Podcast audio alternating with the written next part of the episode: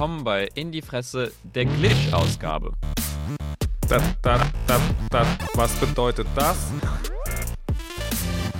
Wo Missing Markus und Dennis No 1 sich in einem dunklen Supermarkt ins Gesicht schießen. Unser Thema heute Cyberpunk 2077. Ich, was, was, wie, was, was? Cyberpunk 2077. Das ist durcheinander.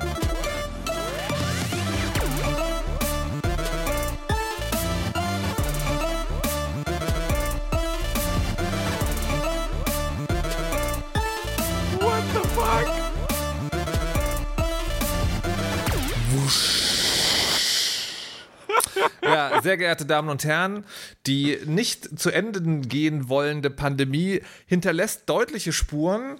Mein Name ist Markus Richter. Ich versuche heute hier das in Bahnen zu lenken, die euch nicht mit hundertprozentiger Sicherheit aus den Ohren bluten lassen, aber garantiere für nichts. Denn ich habe unseren allergeliebten Kompagnon Herrn Dennis Kogel sehr lange nicht gesehen und bin mir nicht ganz sicher, ist es noch derselbe Mensch? Wurde er durch einen Roboter ersetzt? Äh, oder hat er doch äh, bleibenden Schaden genommen? Wie dem auch sei, herzlich willkommen. Hallo, vielen Dank. Bleibende Schäden wurden genommen. Teile wurden zu Roboterteilen umgewandelt zur Sicherheit. Und ähm, ja, hallo. Wenn man, wenn man sozusagen jetzt die Schiff von Theseus Metapher bedient, bist du noch das Schiff von Theseus Das- oder bist nee, du nee, ein nee. neuer Dennis? Das ist jetzt, das ist jetzt so ein, ähm, äh, so ein, so ein, ähm, na, wie nennt man das? Diese kleinen roten Plastikautos, auf denen so Babys rumfahren von Theseus. Okay. Ja. Okay. Also man kann, also, ne, da ist noch, da ist noch irgendwo, der Lenker hängt noch so ein bisschen am, am, an einem Stück vom Mast. Mhm. Aber äh, ja, und unter den Rädern klebt vielleicht noch so eine Harpyre, aber ansonsten, ansonsten ist da, ist da alles anders. So, also, ähm, und falls sich das alles bekannt vorkommt, ja, also sowohl die pandemische Situation als auch diese beiden komischen Typen, ist die Wahrscheinlichkeit nicht so klein, dass ihr vielleicht in einer Zeitschleife gefangen seid. Gleicher Morgen, gleiche verfickte Sendung. Okay, acht Leute, ein Tag, das ist schwerer als du denkst. Du? Ich. O- Okay, wie sieht der Plan aus? In die Fresse, die angewandte Audioproduktion für kontemporäre, hochaktuelle Computerspielbesprechungen präsentiert Deathloop. Ähm, ja, eine kleine Frage. Warum höre ich eigentlich alle Sounds doppelt und dreifach? Das ist mir nicht so direkt klar, aber das ist auch an dieser Stelle egal, weil an dieser Ecke hört es sich total gut an. Wirklich, weil ich, Ja. weil ich war, war super verwirrt, deswegen war auch die Anmoderation so, so merkwürdig, weil Aha. alles doppelt und dreifach gehört. Aha, aha, mhm. Deswegen hat sich das alles nach Glitchgedöns angehört. Das ist ja total interessant, oder? dass man dann, dass die quasi die Wahrnehmung, was man hört und was man nicht hört, so unterschiedlich sein kann. Ähm, anyways, Deathloop. Ähm, ich habe mich total gefreut mit dir, oder ich freue mich total mit dir über Deathloop zu sprechen. Äh, habe ich, also ich habe wirklich ähm, sehr lange darauf gewartet, mit dir über dieses Spiel zu sprechen. Okay, Weil ich auch sehr, okay. sehr, sehr gespannt Ja. war auf dieses Spiel. Das ist ja, ähm, also das ist jetzt auch eine Weile her, dass das rausgekommen ist, macht aber nichts. Äh, Lass uns da einfach irgendwie ganz, äh, ganz konventionell einsteigen. Äh, ist ein Spiel von, äh, von Arcane. Ähm, von Arcane, die äh, äh, äh, Spiele gemacht haben wie Dishonored und Prey. Ähm, und wo äh, tolle Menschen dahinter stecken, die ich sehr bewundere. Äh, Harvey Smith zum Beispiel und Rafael Colantonio, der da aber auch schon raus ist. Anyways, die machen, äh, die machen diese, diese wundervollen Immersive Sims, nennt man dazu. Also so immersive Rollenspiel-Dingsies in Ich-Perspektive, wo man durch sich lebendig anfühlende Welten sich bewegt, die viel Bewegungsfreiheit zulassen und so weiter und so fort, wo man viele Lösungsansätze selber finden kann ähm, und so. Und ja, Deathloop ist dann quasi so, dass ähm, der ja, das, das neueste, der neueste Entwurf davon, wo es ja eben darum geht, dass man, äh, dass man gefangen ist in einem, in einem Loop, in einer Zeitschleife, wie beim Murmeltiertag, äh, und immer wieder denselben Tag erlebt. Und um aus diesem Tag auszubrechen, äh, man eine Reihe von Visionären oder halt, naja, so, so Bossen halt, so Bossgegnern umlegen muss, um aus dieser Zeitschleife rauszukommen. Das ist so das Konzept. Okay. So kann man es beschreiben, aber wenn man mit Arcane anfängt, dann könnte man auch sagen, Deathloop ist ein typisches Arcane-Game. Man mhm. ist so ein Typ, der Leute ins Gesicht schießt, aber so übernatürliche, übernatürlich anmutende Fähigkeiten hat. Also mhm, ja. Teleport oder Gegner ähm, schubsen, mhm. vorzugsweise oder von Unsichtbarkeit. Dingen, von Dingen ja. runter, ähm, Unsichtbarkeit und die und es ist aber ein Unterschied zumindest zu Dishonored. Also und, und, und Deathloop ist eher wie Prey als Dishonored, weil Dishonored war ja darauf ausgerichtet, dass man das auch komplett silent spielen kann. Mhm. Also wirklich, äh, du wirst nie gesehen und die Leute fallen einfach tot um, weil du Dinge organisiert hast. Mhm. Während es bei Prey ja schon eher so ist, bei Deathloop sehr krass so ist. Es gibt zwar sozusagen stealthy Skills, also du hast die Möglichkeit, lange unentdeckt zu bleiben. Es mhm. handelt sich dabei aber lediglich um die Anbahnung eines letztendlich doch ins gegenseitig Gesicht schießen zu können. Ja, ähm, vielleicht, vielleicht an, andersrum. Ähm, fandest du es gut? War, war das was, was, was dir, was du, was du mochtest, Deathloop? Ähm, es, es, es war so ein, es, war, es ist so ein einerseits andererseits Spiel. Aha. Also das Wichtigste war, ich habe nicht bereut, es zu spielen. Ja. Das nicht. Ähm, und ich war sehr skeptisch, was die was dieses Loop-Ding angeht. Ne? Also mhm. dieses den jeden Tag wieder erleben. Das ist schon im Film schwierig interessant zu, zu inszenieren und das sozusagen als Computerspiel, das habe ich mir schon echt sehr haarig vorgestellt, aber da muss ich sagen, well done. Mhm. Und zwar vor allen Dingen deshalb auf der Art und Weise, wie die Geschichte erzählt wird, weil es gibt in dem Spiel vier Level, also vier Locations mhm. und vier Tageszeiten. Und je nachdem, an welcher Tageszeit man welche Location besucht, ändern sich da Dinge, weil halt zum Beispiel einer von diesen acht Endbossen da ist oder eben nicht. Mhm. Ähm, oder weil die Leute da bestimmtes machen oder weil halt Sachen passiert sind. Und was auch sehr schön ist, ist, du hast, man hat sozusagen, man hat ein Gefühl der fortschreitenden Zeit, weil du eben diese vier Tagesphasen hast, wo du dich dann bei, bei dem Beginn musst du dich entscheiden, okay, jetzt ist morgen, wo gehe ich hin? weil da wer ist oder ich vielleicht was entdecken kann. Aber innerhalb des Levels hast du dann alle Zeit der Welt. Ja. Und das ist auch was, wovor ich Angst hatte, dass du sozusagen, dass du. Dass das unter Zeitdruck passiert. Genau, das ist, ne, ja. weil es ja, ist ein Time Loop und dann musst du mhm. äh, das. Ähm, genau, um 13.04 Uhr ist, äh, ist, ist, ist Mitchell, oder, also es gibt keinen Mitchell, aber es steht da am Fenster und der steht da aber nur 20 Sekunden lang oder so.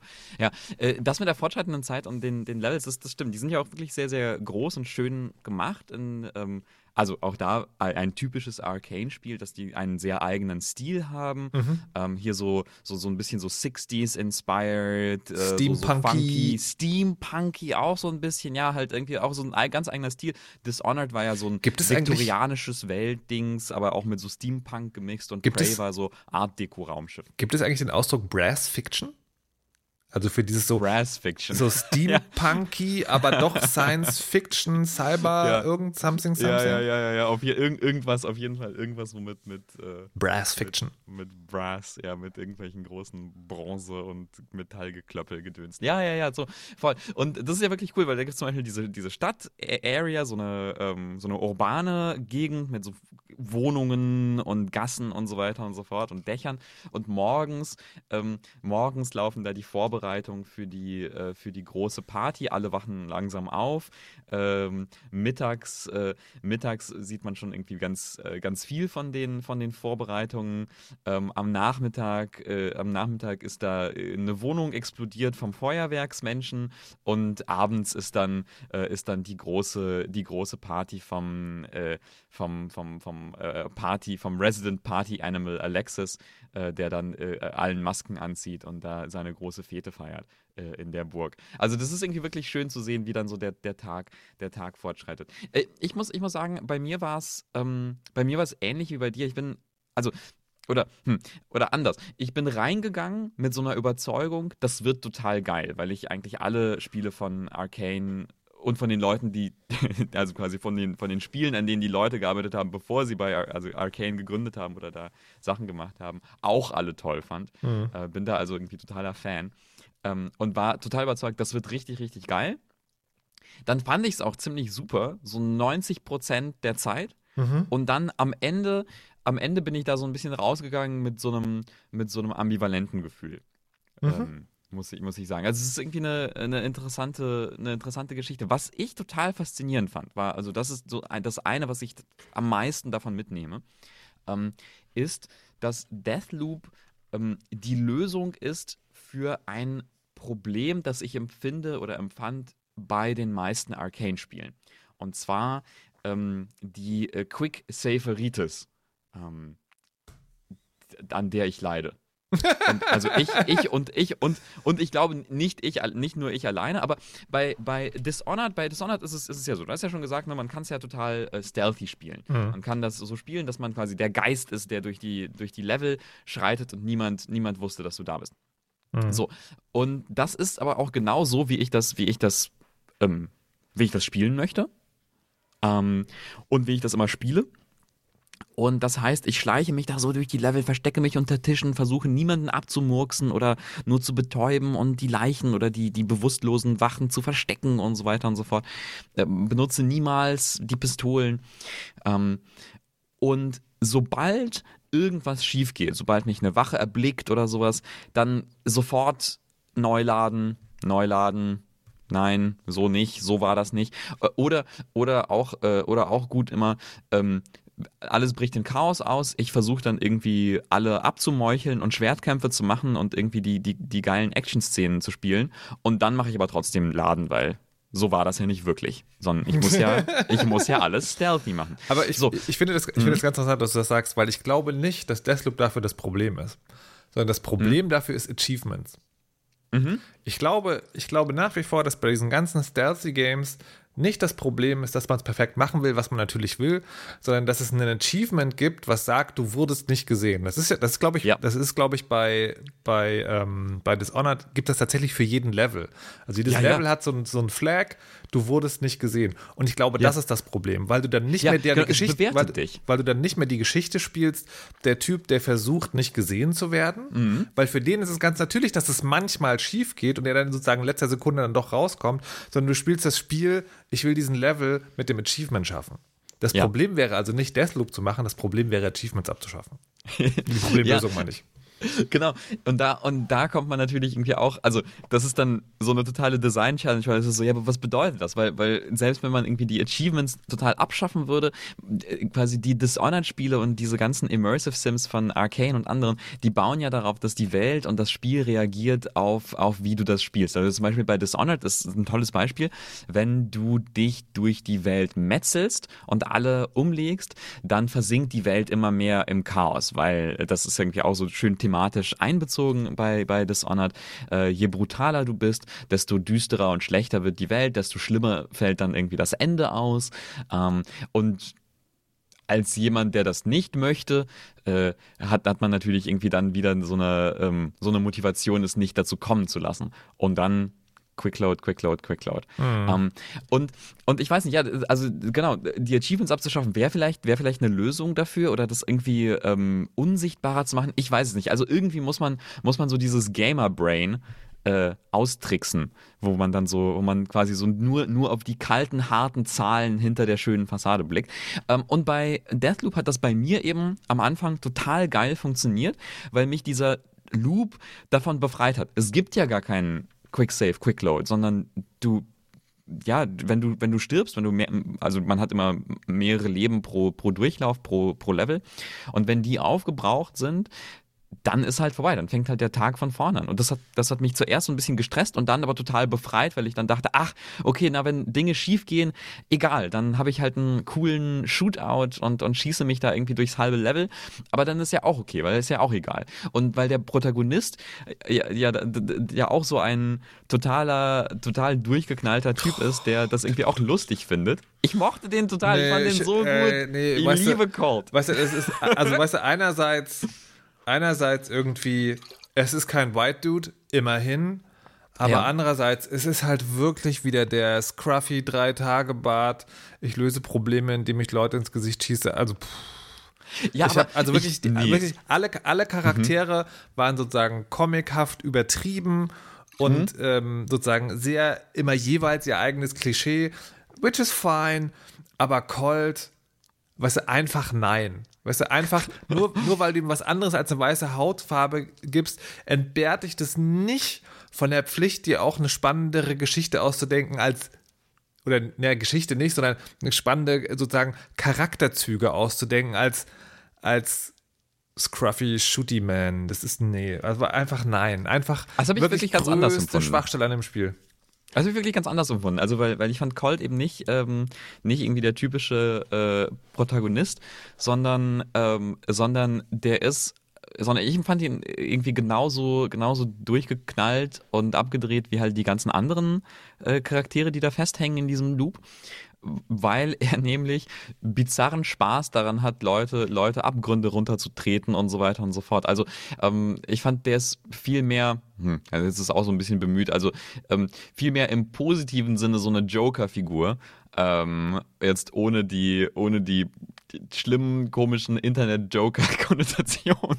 Aber, aber halt, dass der, dass der einfach sichtlich Spaß daran hat, irgendwie diesen ganzen Blödsinn zu machen und sich da durchzuschießen. Und das habe ich ja, das ist ja bei so Nathan Drakes und sowas, ist das ja, also die sind dann immer in, in schlimmen Situationen und die sind lustig und so, aber, aber die, die tun so, als, als würde das, als wär, hätten die jetzt keinen Spaß daran, irgendwie Leute, Leute umzumorden und ihnen irgendwie die, die Genicke zu brechen. Und er auf eine bizarre Art und Weise schon. Das fand ich, das fand ich sehr lustig. Also, also als, als Protagonistenentwurf, dass er halt einfach genauso, also er spiegelt ja im Prinzip dann so ähm, dich als, als Spielerin wieder, weil du sollst Spaß daran haben, die Leute äh, abzumurksen und er hat auch irgendwie ganz viel Spaß. Das fand ich lustig. Vielleicht deutsche Synchronisation, I don't know, aber es hat bei mir Okay. überhaupt gar nicht funktioniert. Also, Krass, okay. also literally not. Und ich bin, Okay. ich bin am Ende von dem Spiel, war ich so ein bisschen, äh, ich habe es dann nicht durchgespielt, weil die sozusagen die, der letzte Loop, der muss ja in einer gewissen Art und Weise perfekt sein, Mhm.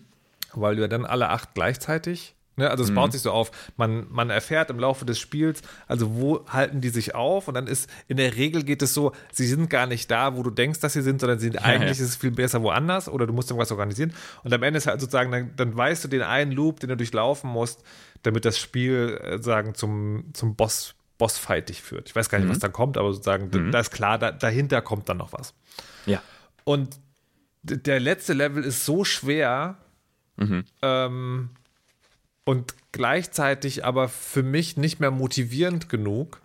Und du musst ja, und da sozusagen, da musst du dann, du musst ja wirklich, wenn du, den, wenn du am letzten Level scheiterst, dann musst du ja wirklich den ganzen Tag nochmal machen. Und Ja. die ersten, und der hat halt vier Tageszeiten und die ersten drei Tageszeiten spielst du dann wirklich wie im Schlaf. Und das ist ein Ding, das wird im Film lustig, weil dann kommt da eine Montage, wie halt der Protagonist ähm, die Worte nachspricht, die seine Gegenspieler machen, äh, genau im letzten Schritt der Kugel aus dem Weg geht, um dann noch was und so weiter und so fort. Im Spiel musst du halt jedes Mal die fucking ersten drei Level spielen, Ja. um dann im letzten wieder an was zu scheitern. und das, das war sozusagen so nicht meins. Ich hatte, ich habe irgendwann aufgehört, also ich hatte irgendwann so, ein, da habe ich das mal einen Abend lang versucht und war dann so ein bisschen frustriert und dachte so, na, einfach jetzt mal liegen lassen und dann versuchst du ein andermal nochmal und dieses andermal ist einfach nie passiert. Das war keine bewusste Entscheidung, Okay. das Spiel jetzt sozusagen aufzuhören, weil es so doof ist, aber es war dann einfach so, wenn ich dann dran gedacht habe, du könntest jetzt nochmal einen Abend dran setzen, war es so, nee, kannst auch was anderes machen. Das ist, das ist ja. ein bisschen schade, weil sich das Spiel dadurch seines Endes beraubt. Ja, da, dazu, dazu vielleicht gleich nochmal, also jetzt ohne zu spoilern, aber ich wollte nochmal über das Ende sprechen, aber also nicht über das spezifische Ende, sondern so über was ich daraus so mitgenommen habe. Ähm, ich habe es durchgespielt, ich fand's, das finde ich irgendwie auch interessant, diese Schwierigkeitssache. Ich fand es zum Beispiel gar nicht schwer oder so so gut wie nicht schwer, aber ich weiß auch nicht, äh, weil ähm, da ist auch, glaube ich, viel Varianz drin, mit wie viel man da irgendwie auch gespielt hat vorher, vor diesem letzten Loop, wie viel man irgendwie Power-Ups eingesammelt hat und so weiter und so fort. Waffen. Ja, ich, ich, das. ich, ich glaube gar nicht, dass das Problem ist, sondern ich glaube, das Problem ist, dass die, ähm, dass das Spiel dir die ganze Zeit sagt, du kannst es lösen, wie du willst. Mhm. Und im letzten Level gibt es, also ein, vielleicht zwei Wege, wie du es richtig machen kannst. Aber es ist, Mhm. ist viel weniger Improvisation. Ja. Und, und dann glaube ich, und dann denke ich, ist, was passiert ist dann, wenn du während deines Spiels eine Spielweise dir angeeignet hast, die zufällig da reinpasst, hast du es halt einfach. Und wenn du aber sozusagen anders gespielt hast, dann musst du dir, dann, dann fängt an der Stelle die Arbeit nochmal von vorne an. Also du musst das Metagame an der Stelle nochmal lernen. Und das macht es dann, glaube ich, langwierig. Ja, ich finde es übrigens auch, auch ähm, das, das, was du, was du gesagt hast mit der perfekten Lösung, das finde ich das ist übrigens, finde ich, eine der, der großen Schwächen von, von Deathloop, nämlich, dass, ähm, dass es eben die, die Lösung gibt beim Spiel. Also eigentlich für alle Situationen gibt es immer die Lösung. Es gibt so ein bisschen Varianz manchmal, ähm, aber overall im Großen und Ganzen gibt es immer die, die Lösung, den goldenen Pfad, dem man folgen muss. Ähm, und das, das finde ich so ein bisschen Ja, aber das- schade, Aber wir, da, muss, weil ich da muss ich dir jetzt widersprechen, weil das fand ich nicht schlimm. Weil, Okay. ähm, also ja, es gibt den goldenen Pfad. Der goldene Pfad macht aber nur, so ist es die perfekte Lösung. Du kommst aber sozusagen, also Lösung im Sinne von, da ist wirklich alles, äh, da kannst du wirklich alles erreichen. Es gibt aber verschiedene andere Pfade, die sozusagen nicht ganz perfekt sind, dich aber trotzdem weiterbringen. Und das fand ich okay, weil das fand ich dann sozusagen wiederum sehr passend zu dieser Zeitschleifenmechanik, dass du halt die Dinge immer wieder durchlebst. Ich widerspreche mir jetzt gerade selbst, das ist mir klar. Ähm, aber ich glaube, der Unterschied ist, dass du, du spielst halt, du kommst zum Erfolg, also du erschießt den Visionär und er kommst beim nächsten Mal, wenn du vorbeikommst, denkst du so, ah, ich kann nicht nur das erreichen, sondern auch noch das. Und das fand ich eigentlich ganz witzig, weil es für mich das einfacher gemacht hat, das, die ganzen Sachen nochmal zu machen. Weil es gibt ja manche Visionäre, musst du ja wirklich mehrfach sozusagen um die Ecke bringen. Und das fand ich dann sozusagen eher ein Motivationsfaktor, weil ich wusste, ich muss es nicht perfekt lösen. Es reicht auch so, wie ich es gerade schon gemacht habe. Aber wenn ich will, kann, kann ich. Das fand ja, ich deswegen ich gut. glaube, ja, schon, aber ich glaube, was ich meine ist, ich hätte mir viel mehr, ähm, also so viel mehr unterschiedliche Pfade gewünscht, wie, also von, von Folgen, weil das ist ja, also das ist für mich irgendwie immer so der, das, das, das Lustige an diesen ganzen Time Loop-Geschichten, Murmeltiertag, Palm Springs und so, ähm, dass man sieht, ah ja, da wird irgendwie ein Versuch gemacht, irgendwie die, ähm, die Situation zu lösen, das große Puzzle zu lösen. Und dann entscheidet sich Bill Murray, den, das, das Murmeltier zu kidnappen und guckt, was dann passiert und merkt, ah ja, okay, dann passiert zwar, dann endet der Tag zwar so und so, aber mein großes Ziel habe ich nicht ganz erreicht.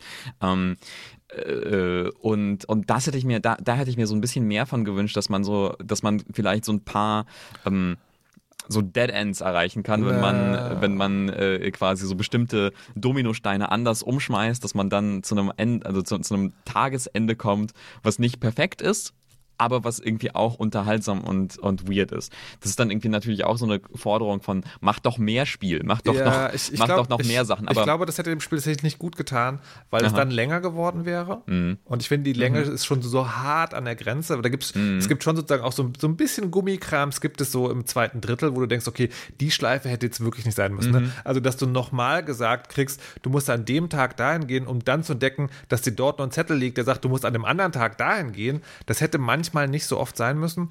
Und ich, Mhm. ich fand es wiederum okay, weil ich tatsächlich das nicht so sehr mit dem Murmeltiertag vergleiche, sondern eher, hast du Boss-Level gesehen? nee. Das ist halt, Aber das, ich weiß, das, das ist ist, auch ja. so ein Zeit, Zeitschleifenfilm, der ist aber klar actionorientiert. Und Mhm. da ist klar, es geht immer nur darum zu überleben und die Widersacher außer Gefecht zu setzen. Und das fand ich hier auch als eine klar kommunizierte Aufgabe. Und also klar, in der idealen Welt wäre das Spiel doppelt so lang und trotzdem die ganze Zeit unterhaltsam. Aber ich, ich denke, ich, ich würde tatsächlich eher sagen, da wurde schon der Sweet Spot getroffen zwischen, es ist unterhaltsam genug ähm, und es ist aber nicht zu lang. Ja, ich möchte noch zwei, zwei, also zwei Sachen über zwei Sachen sprechen. Und zwar das eine, ähm, also über das, über das Ende oder meine Unzufriedenheit oder meine Gedanken dazu.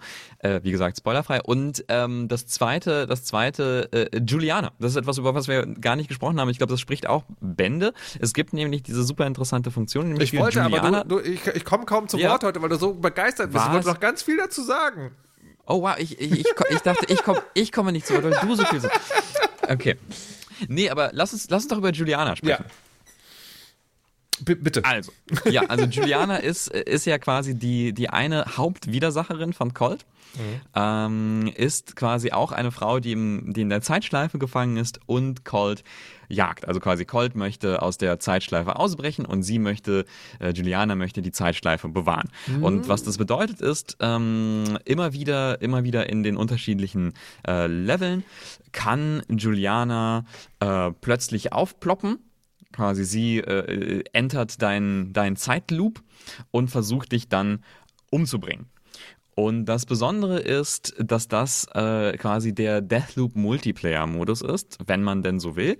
Äh, und Juliana kann in diesen Fällen von anderen SpielerInnen gesteuert werden. Das heißt, äh, dein Spiel kann von anderen Spielerinnen, Spielern äh, invaded werden, äh, äh, angegriffen werden und dann musst du plötzlich in diesen, äh, in diesen großen, bunten äh, Arcane-Style Brass-Punk-Leveln äh, gegen einen anderen Menschen antreten, der dich dann dort jagt.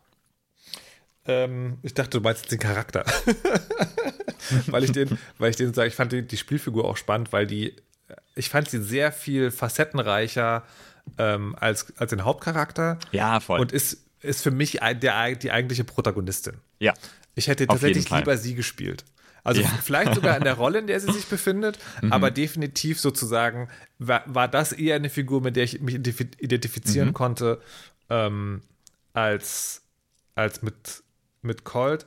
Und da, also ich mochte die Zerrissenheit, weil ich finde, es ist gar nicht so klar, also das ganze Spiel hat für mich sozusagen sehr schnell ambivalent kommuniziert, dass sie nämlich sich nicht so sicher ist, dass sie die Zeitschleife nicht durchbrechen will. Weil eigentlich will sie, dass Colt das macht, aber eigentlich will sie mhm. es auch nicht. Mhm. Und das kommt dann sozusagen so ein bisschen zusammen. Und was diesen, was diesen Invader-Modus angeht, ich konnte mich damit tatsächlich nicht so richtig einfreuen. Das liegt zum einen daran, dass, wie gesagt, die Geschichte für mich, also oder also für mich ist Deathloop ein Spiel, das man durchspielt. Und ich fand, wie gesagt, ich fand das von der Inszenierung her ähm, am Rande, am Rande dessen, wie weit man die Geschichte ziehen kann. Und sozusagen einen menschengesteuerten Spieler dann noch drin zu haben, war dann sozusagen, das war für mich das Element, was es dann zu langwierig gemacht hat. Also ich wollte nicht einen ganzen Tag verlieren, nur mhm weil ich dann sozusagen auch noch Multiplayer-Komponente äh, mache. Deswegen mhm. habe ich das, man kann es entscheiden, ob man das, ob man das zulässt oder nicht. Deswegen habe ich das nie zugelassen. Du hast dann sozusagen sehr begeistert davon geredet und dann deswegen habe ich ähm, habe ich dann nochmal versucht und das hat aus zwei Gründen nicht funktioniert für mich. Mhm. Das eine ist, und ich, dieses Gefälle, also habe ich beidseitig erlebt, ich habe es dann auch mal bei mir aufgemacht, ähm, die, die Skill-Level sind total unterschiedlich. Mhm. Also entweder sozusagen gehst du in den Level rein und bist tot, weil die mhm. Leute einfach schon das hunderttausend Mal erlebt haben, oder es ist einfach überhaupt keine Herausforderung. Mhm. Und wenn man als Juliana spielt, dann hat man nur ein Leben. Ja. Und wenn man dann tot ist, braucht es halt einen Reconnect zum Multiplayer-Lobby, die ein neues Match raussucht, was oft sehr lange dauert, manchmal auch abbricht. Ja.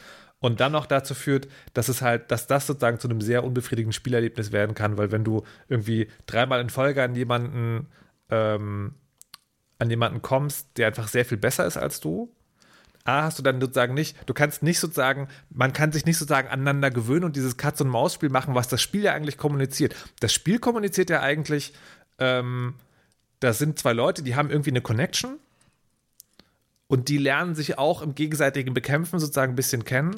Das hast du zumindest, wenn du nicht deine Freunde sozusagen invadest, hast du das ja gar nicht. Und es dauert halt ewig lange bis zur nächsten Session. Ja. Ja, das stimmt. Ähm, das macht es tatsächlich frustrierend, und in Stellen doof. Ich war eine Weile lang sehr begeistert von diesem Modus, aber. Mhm. Also ich habe sowohl als Juliana gespielt, als auch mich äh, invaden lassen mhm. und muss sagen, da, also das Spiel gewinnt dann auf jeden Fall eine neue interessante Dimension für mich. Ähm, ich hatte total geile Sessions mit äh, spannenden Invasions, mit Weglaufen und sich gegenseitig suchen und spannenden Shootouts auf Dächern. Ähm, ich hatte geile Momente, wo ich mit Juliana irgendwie es geschafft habe, eine Stellung zu verteidigen mit meiner explodierenden Sniper-Rifle und so. Ähm, äh, Fallen, die mir andere Colts gestellt haben. Ich hatte einen Colt, der sich ähm, eine ganze Weile lang versteckt hat äh, und ich ihn nicht finden konnte und ich dann irgendwie wild durch das Level ge gelaufen bin, um zu, um, um zu verstehen, wo zur Hölle er sich versteckt hat, was er, was er da macht ähm, nur um dann irgendwann so ein komisches blaues Schimmern hinter einer Mülltonne zu sehen. Ich so, da schimmert doch was. Plötzlich poppt er hinter der Mülltonne auf und schießt mir mit der Schrotflinte ins Gesicht. und, und das, das waren irgendwie so acht Minuten, zehn Minuten herumsuchen, ja. äh, nur äh, äh, mit einem sehr schnellen Ende. Aber ich habe danach mich einfach sehr gefreut für, wie fies dieser andere Mensch war. Mhm. Ähm, also man kann da, man kann da tolle Dinge erleben und hängt dann trotzdem die meiste Zeit natürlich im Wartescreen äh, äh, rum und erlebt irgendwie drei Millionen Verbindungsfehler. Das ist alles nicht ideal. Und was du, was du sagst mit dem, mit dem, dass, dass man, dass man keine Lust hat, das anzumachen, weil man das Spiel durchspielen äh, mag. Da, das kann ich so hart unterschreiben. Das ging mir ganz, ganz genauso. Weil ich habe das dann eine Weile so im, in der Mitte des Spiels angemacht mhm. und hatte da auch Spaß dran, weil es ist auch cool, wenn du quasi Juliana besiegst, dann kriegst du ganz, ganz viele Belohnungen und sowas. Also äh, Waffen und Upgrades und so. Also es ist schon irgendwie, das lohnt sich aus spielerischer Sicht. Und dann irgendwann, wenn es dann daran geht, so das Spiel zu beenden und diesen goldenen Pfad zu gehen und den perfekt zu machen, habe ich's, habe ich's auch wieder ausgemacht, weil ich dann dachte so, boah, ja, aber es ist, also ich habe dann jedes Mal 3000 Puls und äh, es ist einfach dann ein anstrengendes Multiplayer-Match. Und, und, und ich möchte aber jetzt äh, das Spiel durchspielen und ich möchte auch mal, ich möchte auch mal auf den Pause-Knopf drücken können, mhm, mh. um aufs Klo zu gehen mhm. oder ans Telefon zu gehen oder was auch immer. Ja. So, weil das nicht geht, wenn du den Multiplayer spielst. Also ja, es ist so ein, so ein bisschen, unebene, eine bisschen unebene Erfahrung, was das angeht. Ich glaube, ich glaube, es ist ein Fall von interessante Idee, aber in der Umsetzung ja. so, äh, maybe mhm, next time. Mhm, mhm, mhm, mhm, ganz genau, ganz genau, ja. Also, Mensch, ja. Ich, ich überlege gerade sozusagen, was so ein Fazit sein könnte. Bist du schon zum Fazit bereit? Ich bin, ich bin zum Fazit bereit und würde vielleicht, also vielleicht quasi sagen, also ich war, vielleicht irgendwie so, so, so mein Gefühl dazu sagen, und das hat sich, das hat sich nach dem, nach dem Ende davon so ein bisschen verändert, muss ich sagen. Mhm. Ich habe es ich hab's durchgespielt, also wie gesagt, nochmal ohne zu spoilern, was da jetzt ganz genau passiert. Aber ich war am Ende, am Ende dann so, also ich hatte eigentlich die ganze Zeit sehr, sehr viel Spaß daran, mhm. bis zum Ende, mhm. was dann mein Gesamteindruck dann wieder total gedämpft oh. hat. Oh, das ist bitter. Ja, weil nämlich, weil nämlich, ich finde, äh, äh, Deathloop findet für mich kein, kein befriedigendes Ende. Also ich finde, da sind irgendwie diese ganzen Charaktere drin, aber die, die haben für mich, die erleben keine keinen interessanten, ja, keinen interessanten Abschluss ihrer Geschichte. Ähm, und das finde ich so schade. Also ich hab, hatte am Ende nicht das Gefühl, jemand hat irgendwas gelernt, jemand ist irgendwie gewachsen, die Welt hat sich irgendwie, irgendwie auf eine interessante Art und Weise verändert und, und ich als Mensch kann irgendwas, so, irgendwas mitnehmen. Dennis. Mhm. Wenn ihr nicht das Ende vom Spiel gespoilert haben wollt, dann springt jetzt vor zur nächsten Kapitelmarke weil ich hätte jetzt gerne, dass wir das als Service tatsächlich machen. Als Service für mich, das muss ich zugeben, weil ich weiß, dass okay. ich absehbar sozusagen nicht schaffen werde, aber vielleicht auch für alle anderen, die das Spiel in der Hand hatten und irgendwann sozusagen hängen geblieben sind oder nur noch Multiplayer spielen, einfach nicht gekommen. Erzähl doch einfach mal bitte kurz, wie das ausgeht. Also was passiert, mhm. liebe Leute, wie gesagt, wenn ihr es nicht gespoilert haben wollt, springt bis zur nächsten Kapitelmarke, findet ihr auf der Webseite oder wenn euer Podcast-Player das kann. Ähm, es gibt also diese Party, da bringt man alle Leute um, dann geht mhm. man in diesen Keller, äh, mhm. wo ja, wo man dann in dieses Raumschiff und der schießt dann, das, das soll einen dann an diese Antenne schießen. Was passiert dann? Mhm.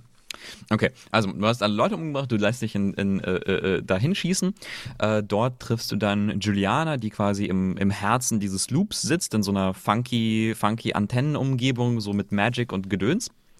Ähm, und man geht zu ihr und Juliana äh, äh, gibt dir dann am Ende, gibt dir dann am Ende natürlich die Wahl und ist so, okay, gut, du hast, ähm, du hast gewonnen. Ähm, äh, wir können, wir können jetzt folgendes, wir können jetzt folgendes machen. Ähm, du kannst dich einfach, einfach selbst umbringen. Oder wir hängen hier einfach ein bisschen rum und dann restartet der Loop und wäre das nicht schön, dann ist doch alles, dann ist doch alles super. Oder, oder wenn du das wirklich möchtest, dann bringen wir uns jetzt beide gegenseitig um. So, dann bringen wir uns gegenseitig um und der Loop ist zu Ende. Und dann holt sie so Duellpistolen raus und gibt dir eine Duellpistole, nimmt sich eine Duellpistole und dann steht man halt vor ihr äh, und äh, man, also die beiden richten halt irgendwie gegenseitig die Pistolen auf ihre Köpfe und Juliana ist so gut, dann, ne, dann müssen wir uns jetzt beide gegenseitig erschießen und dann ist der Loop vorbei. Und ich zähle bis drei und dann drücken wir ab. Und dann steht man da so vor ihr und sie zählt bis drei und dann kannst du halt entweder abdrücken oder nicht. Mhm. Und wenn du, ähm, wenn du abdrückst, dann erschießt Colt Juliana, aber Juliana schießt nicht auf Colt. Mhm. Ähm, und Colt ist so, fuck, nein, oh, wir hatten doch, wir haben uns doch geeinigt darauf, dass wir uns jetzt gegenseitig erschießen. Und jetzt erschießt was? Du hast irgendwie, du hast dich nicht äh, daran gehalten, weil nämlich äh, das den Loop beenden würde. Ja, wenn, wenn quasi Colt ist halt einer der Visionaries. Mhm. So, das heißt, er muss auch sterben. Mhm. Und dann kannst du, äh, äh, dann kannst du dich halt selber umbringen, indem du von, äh, von so einer Plattform springst. Und dann ist quasi der Loop zu Ende und dann endet es damit, dass du äh, auf, dem, äh, auf dem Strand aufwachst und äh, Juliana ist vor dir, richtet eine, eine Pistole auf dich, weil sie sagt, sie wacht immer zuerst auf. Und dann guckt sie dich hasserfüllt an und drückt dann doch nicht ab und skofft und so, och, und geht dann weg. Und das ist, das war's dann. Das ist aus dem Loop raus. Ja, das war's dann. die andere Option ist, die andere Option ist, ja. Ja. The fuck?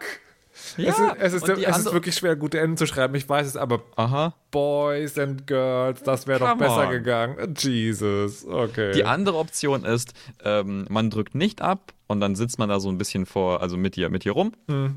Äh, und dann sind sie so, okay, offensichtlich wollen wir beide nicht, dass es, dass es zu Ende ist. Hm. Äh, und dann sind sie so, okay, cool, dann äh, bleiben wir einfach im Loop und haben hier Spaß und sind jetzt und sind jetzt äh, Freunde, die für immer im Loop bleiben und sich gemeinsam durch diese Welt morden. Also weil sie sich dann beim nächsten Loop dran erinnern können, oder wie?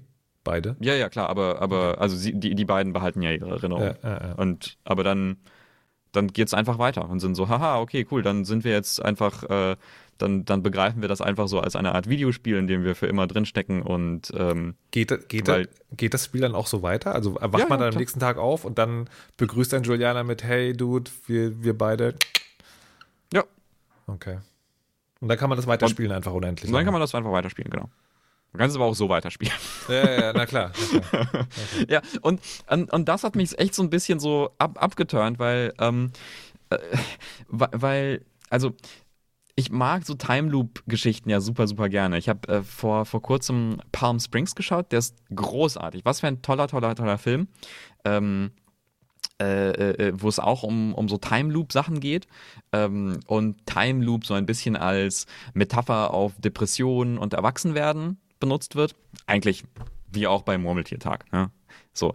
Ähm, und ja, quasi am Ende zu einem befriedigenden Abschluss findet, was irgendwie, also was die Charaktere angeht. So, so wo, wo, es darum geht, dass die Charaktere wachsen, was lernen, sich verändern, dass die Welt sich verändert. Ähm, und hier habe ich das Gefühl, ja, das endet dann einfach. Mhm. Und niemand hat irgendwas gelernt. Und, mhm. und ich dann, das hat sich dann, das hat bei mir zu einem, zu einem merkwürdigen Gefühl der Leere geführt. Mhm. Okay, ähm, mein Fazit sozusagen für die Leute noch, die es gar nicht gespielt haben und die überlegen, ja, hm, na, wie sieht's denn aus? Soll ich noch? Also schon. Man mhm. muss es vielleicht nicht, nicht zu Ende spielen, aber wenn man sozusagen dieses Shooty Stealthy mag, wenn man Arcane Games mag, mhm. wenn man mhm. Time Loops mag, ja, wenn man, wenn man tatsächlich an der, wie man soll man das sagen, wenn man an der, an der Entwicklung des Videospiels interessiert ist, auch, weil ich finde es tatsächlich sozusagen, ne, also dafür, dass Time Loop einen echt schwierig umzusetzendes Konzept ist, ist es wirklich gut gelungen. Mhm. Und die, die Schwächen des Spiels haben sozusagen nichts damit zu tun, nichts damit zu tun, sondern sind sozusagen, ich finde, klassische Storytelling- oder Inszenierungsschwächen.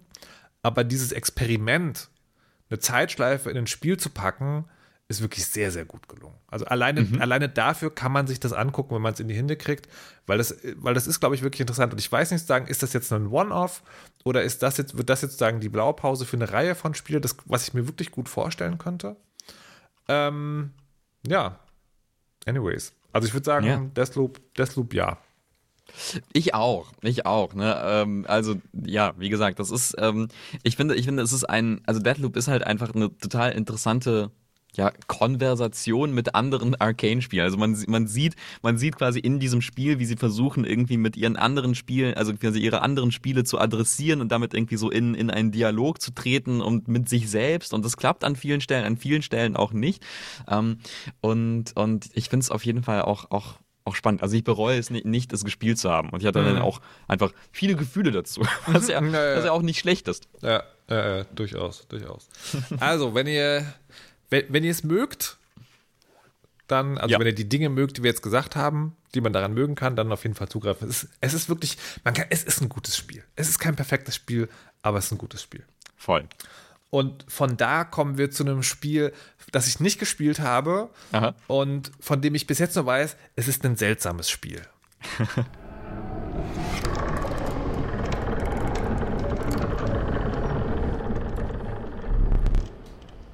okay, Türen knarren.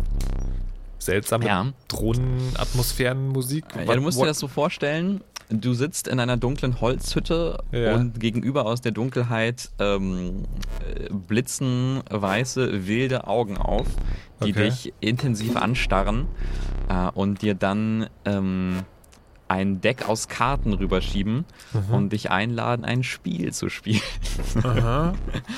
ähm, das ist Inscription, eine Art hm, düsteres Horror-Kartenspiel meets Escape Room.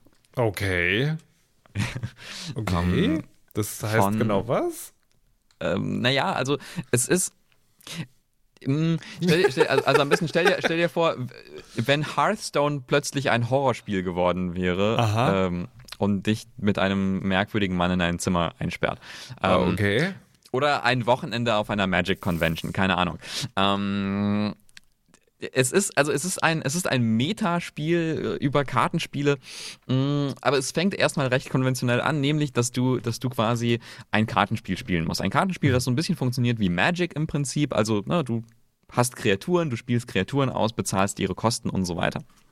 Und die greifen dann einen Gegner an.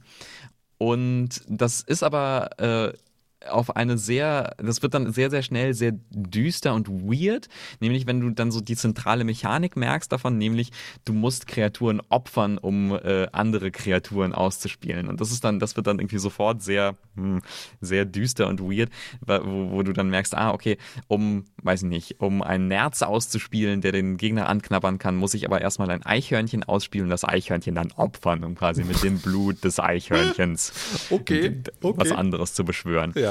Mhm. Ähm, und so fängt es an und dann wird es immer, immer schräger und merkwürdiger und so. Also die Karten fangen dann irgendwann an, mit dir zu sprechen. Und du merkst, ah, hier ist irgendwie, hier gibt es doppelt und einen doppelten und dreifachen und vierfachen Boden. Ähm, und nichts ist, wie es scheint. Äh, und das merkt man schon daran, dass man vom Tisch, also vom Spieltisch aufstehen kann. Mhm. Du kannst quasi vom Tisch aufstehen, wo ja. dein Spielpartner sitzt und dann durch diese Hütte durchgehen und dir die quasi das Haus erkunden und in diesem Haus sind dann aber verschiedene Puzzle versteckt, die zum Teil auch mit den Karten zu tun haben, wo die Karten Hinweise darauf geben und dir neue dann Karten geben, wenn du die Puzzle löst und neue Pfade eröffnen und so. Also ähm, so, so ganz, ganz viel, ganz, ganz viele Ebenen und das ist auch ähm, verständlich, weil das kommt von dem, äh, von den Machern von Pony Island, was ja auch so ein Horror-Metaspiel ist, das so tut, als wäre es ein Spiel, aber dann in Wirklichkeit äh, noch ganz viele andere Spiele und Bedeutungen versteckt das klingt wie. Es klingt, als ob es in Gefahr laufen würde, entweder sehr, sehr gut zu sein oder okay, ich, ich sehe, was ihr da versucht, aber das ist einfach zu verkopft. nee, es ist, es ist tatsächlich sehr, sehr gut. Äh, es okay. ist auch so ein bisschen so ein Hype. Ich habe dazu auch beim, bei, äh, war dazu bei Insert 9 zu Gast und haben darüber äh, detailliert gesprochen. Du hast woanders dazu gepodcastet, bevor du hier was ja. dazu gesagt hast? What the fuck? Seriously so, liebe HörerInnen, Insert Moin, befreundeter Podcast, hört mal rein, gebt ihnen Geld, es ist alles super. Ähm, und da haben wir äh, äh, so lange darüber gesprochen, wie wir jetzt über Deathloop gesprochen Okay. haben. Also das heißt, da, äh, da ist, da steckt also, da steckt also extrem, extrem viel drin. Ähm, und es ist aber auch ein, ein Deswegen will ich- gar nicht so, so noch, noch viel mehr dazu erzählen. ist schon klar, einfach- das erzählst du ja alles da, ne? Genau. Hinter der Paywall. Mhm. Genau, das ist, hinter der Paywall erzähle ich das dann. Genau. klar. Nee, äh, es ist einfach ein ganz, ganz tolles Spiel. auch Geld. Und, äh, und ähm, es ist vor allem, also es ist vor allem toll, wenn man was anfangen kann mit äh, so Sachen wie, wie Hearthstone, mit Slay the Spire, ähm, mit halt diesen ganzen Deckbuilding-Games. Okay, das, das, das, das sind jetzt zwei sehr verschiedene Sachen. Hearthstone, wo du dir dein Deck baust und Slay the Spire, dieses, dieses Roguelike Trading Card Light Ding Bums. Welches von beiden ist es? Ist es eher, ist du baust beides. dein Deck oder ist es eher, du musst dein Deck während des Spiels bauen? es ist beides und noch mehr. Ja. Ähm, ich will da gar nicht so viel verraten, Okay, weil es warte. sich auch im Laufe des Spiels verändert. Aber am Anfang dann, ist nee, es. warte, warte, ja? Mhm. Dann stelle ich die Frage anders. Ich, finde, ich finde, diese ganzen Kartenspiele, die es gerade gibt, unterscheiden sich auch in, in einer anderen Form in zwei Lager. Nämlich, ähm, das Kartenspiel ist ein Kartenspiel, was sozusagen vielleicht ein komplexes Metagame hat, aber von der Loop her so einfach ist, dass du das wie ein Kartenspiel spielen kannst, heißt immer Mhm. mal wieder. Oder ähm, das ist letztlich sozusagen so, du musst so tief drin sein, um wirklich Erfolg zu haben. Da ist Slay the Spire für mich ein gutes Beispiel. Ähm, dass, es, dass du eigentlich sozusagen, dass du spielst wie ein klassisches Computerspiel. Das heißt, du hast eine Phase, wo du das sehr exzessiv spielst und auch spielen musst, weil sobald du es länger als eine Woche liegen lässt, bist du raus. Ja, dann eher letzteres, Mhm. aber mit so einem großen Aber, nämlich auf, auf eine Art und Weise destilliert, dass es eher, ein, St- eher eine Geschichte erzählt Mhm. und eher ein kurzes Spiel ist. Also quasi die Erfahrung, die du mit Slay the Spire hast, nämlich über Wochen und Monate das Spiel zu perfektionieren, jeden Tag zu spielen, die Mechaniken zu verinnerlichen, das, das perfekte Deck oder die perfekten Builds zu suchen oder so, wie man da so durch die, äh, durch so einen Run kommt. Das aber destilliert auf ganz kurze Zeit. Also so komprimiertes, komprimiertes Slay the Mhm. Spire. Also wenn man quasi, ähm, ich würde sagen, so für die, für die erste, für das, die erste Slay the Spire-ige Phase, ähm, so vier, fünf Stunden. Okay. Und das aber wirklich auf eine richtig, richtig, richtig tolle Art und Weise. Also die Kartenmechaniken und die Ideen, die da so verwurstet werden mit, ähm, ja, mit diesen Kartenmechaniken, das ist wirklich äh, phänomenal. Also das ist ähm, toll. Wie ist, da es mit dem, wie ist es mit dem anderen Teil des Gameplays? Also, wo du dann irgendwie vor dem Tisch aufstehst und rum. Ist das, das, das kann ja. Ja. auch sozusagen wieder zwei Sachen sein, nämlich entweder so ein richtiges Escape the Room, wo dann einfach, wo das stundenlang, wo das Kartenspiel, was du eigentlich spielst, stundenlang anhält, oder ist das sozusagen so eine willkommene kurze Abwechslung, die aber auch schnell wieder vorbei ist?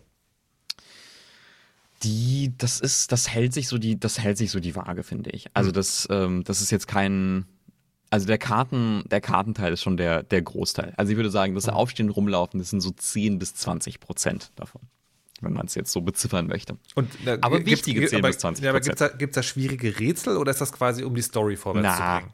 na, die, die Rätsel sind nicht schwierig. Die Rätsel sind mehr sowas wie, äh, eine Karte sagt dir, hey, ähm, äh, der Hinweis, um den Code zu, um den Code zu brechen auf der Kuckucksuhr ist äh, versteckt, habe ich in einem Buch, äh, habe ich in dem äh, Regelbuch versteckt und dann Ja. blätterst du durch das Regelbuch und dann steht da einfach der Code. Ja, okay, verstehe. So. verstehe. Aber, ähm, aber was es dann eben macht, ist, dass, äh, ist dass, dass, dass man irgendwie das Gefühl hat, in der ganzen Welt sind halt diese ganzen Geheimnisse versteckt, nach denen man graben muss. Und das ist, das ist halt so, so geil, das dann so nach und nach rauszufinden und eben so nach und nach so diese, ähm, diese Zwiebelringe, diese Layer der Zwiebel abzuschälen, um dann zum, ähm, zum bitteren, bitteren Kern vorzustoßen oder so. Okay, okay. Und also ich kann es wirklich äh, wärmstens empfehlen. Also wenn man ein bisschen was mit Kartenspiel anfangen kann und aber auch wirklich mit so ähm, immer, immer merkwürdiger werdenden Spielmechaniken und Spielelementen. Ähm, äh, es ist wirklich faszinierend. Und es hat auch ein bi- bi- bisschen was von so Her Story und sowas. Das ist auch noch muss ich, mit dabei. vielleicht muss ich doch noch spielen. Ich fand es interessant, weil ich habe nur, ich hab nur gesehen in meiner Timeline, dass der Herr Siegel irgendwie Mhm. hart drauf abgegangen ist. Hat mir dann so einen Trailer angeguckt und er hat dann so, Mhm. Das sieht, das sieht für mich wie so ein Kunstkacke-Spiel aus, weißt du? Irgendwie so, also will dann viel, ist aber total verquast und so. Aber jetzt, nach dem, was du erzählst, vielleicht muss ich das, vielleicht muss ich das sogar noch testen. Vielleicht. Ja, es klingt, es klingt doch, es klingt doch ganz interessant. Es ist super. Es ist, es ist auch wirklich nicht, es ist wirklich nicht verkopft. Es ist, es ist mehr, es ist mehr, also es ist mehr so ein, ein witziges, ein witziges, kleines, kleines, bitterböses Horror, Horror-Ding, Ja. was aber auch nicht wirklich, also nicht wirklich mega erschreckend ist, sondern einfach so, so, so, so eine fiese kleine, fiese kleine Geschichte. Und Okay. Ich habe es sehr geliebt. Das, das bringt mich vielleicht tatsächlich gleich so sogar zum nächsten Spiel, weil diese Beschreibung, perfekt. die bringt bei mir was zum Klingen. I will have you, Desmond Wales. I will have all of you. ähm, ja, Horrorspiel. Wir sind gerade im Genre sozusagen. Äh, In Sound Mind heißt dieses kleine Spielchen, was ich in die Finger bekommen habe. Was, ähm, was ehrlich gesagt am Anfang auch so war, ich habe das gesehen, das tauchte auf, das ist so keins von den großen Spielen und das wirkte so ein bisschen so wie, das könnte vielleicht nur so ein halbgares Indie-Spiel sein. Ne, alle spielen gerade Darkest Dungeon 2. Das ist so klassischer Indie-Erfolg, aber hier in Sound Mind so, so ein bisschen düster, weil wer weiß, was dahinter steckt. Dann habe ich es aber einfach mal angefangen und bin, das kann ich ja schon mal vorwegnehmen, positiv überrascht worden. Ähm, die, die Geschichte beginnt äh, klassisch Horror, sozusagen. Du wachst auf, also als Charakter wachst du auf, ist so eine, so eine west-US-amerikanische Kleinstadt, überschwemmt, du bist in so einem Mehrfamilienhaus, alles total verfallen, so, also so typisches Horrorhaus, ja. Es ist seit Jahren irgendwie anscheinend nicht mehr benutzt, alles so ein bisschen mit Schimmel bedeckt und zerrissen und verranzt und so. Ähm, und du erforschst dieses Haus und dann klingelt das Telefon, da ist diese Stimme dran und dann kommst du irgendwann in deine Wohnung. Findest da ein paar Sachen und dann gehst du irgendwann äh, in dieselbe Ecke links rum äh, und dann bist du in deiner Praxis. Aha, in deiner Praxis. Und dann stellt sich raus, du bist ein Psychotherapeut und du hast also da in deinem Praxis so einen, so einen Kassettenrekorder, wo du, äh, die Älteren erinnern sich, was Kassetten sind, äh, so eine Art Audio-Tagebücher. Anyways, Okay. äh, du findest sozusagen in dem Spiel dann Kassetten von deinen PatientInnen. Und wenn du die da einlegst, dann öffnet sich sozusagen jedes Mal ein Level oder ein Kapitel des Spiels. Und in dem Spiel ist dann eine Repräsentation des Falls als so eine übernatürliche Erfahrung. Ne? Also beim ersten Mal ist, äh, hast du, ist das ein junges Mädchen, das hat so Social Anxiety, hat also Angst, sich der Menschheit zu zeigen ähm, oder, oder gesehen zu werden tatsächlich, hat äh, und es gibt so eine Metageschichte irgendwie, dass es so ein Firmengelände ist und dann diese Firma hat dafür gesorgt, dass ihr ihr Tante Emma Laden irgendwie zugemacht hat, sie jetzt in einen großen Supermarkt gehen muss, weil sie so, was sie sowieso nicht will. Dann ist da auch noch ihr, ihr Verliebter und alles ganz schwierig. Und dann gehst du halt in diesen verlassenen Supermarkt, der ist auch sozusagen, ne, auch alles ranzig, alles jahrelang nicht benutzt. Und dann ist sie da als Geist und ihr, ihr sozusagen, ihr, die, die dich frisst, wenn du, wenn sie dich erwischt. Und aber wenn du sie im Spiegel anguckst, dann geht sie weg, weil sie halt nicht gesehen werden will. So, und dann musst du sie halt irgendwie, dann musst du diesen Supermarkt durchsuchen, da gibt es so klassische Rätsel. Du findest in dem Ding, äh, du findest zum Beispiel Postkarten, die haben eine Geldsumme und dann hast du Kassen, wo du die Postkarten einscannen musst und wenn du eine bestimmte Summe erreichst, dann öffnet sich die Kasse, dann kannst du eine Münze rausnehmen. Mit der Münze kannst du zu einem Automaten gehen ähm, und da was rausziehen, was dir dann wiederum weiterhilft. Und so äh, baut sich da so eine kleine, kleine Geschichte auf. Das dauert in diesem Level irgendwie so eine Stunde oder sowas oder anderthalb, bis du durch bist und dann ist quasi dieser Geist erlöst. It's okay. I see you.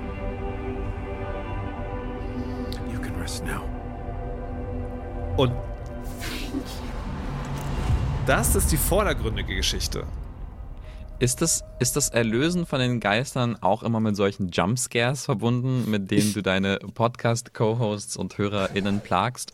Ich, äh, ich, ich höre, äh, ich komme gleich zu Jumpscares. Ich wollte nur sagen, das ist die vordergründige Geschichte. Aha. Und die dahinter geht es sozusagen um diesen Psychologen selber.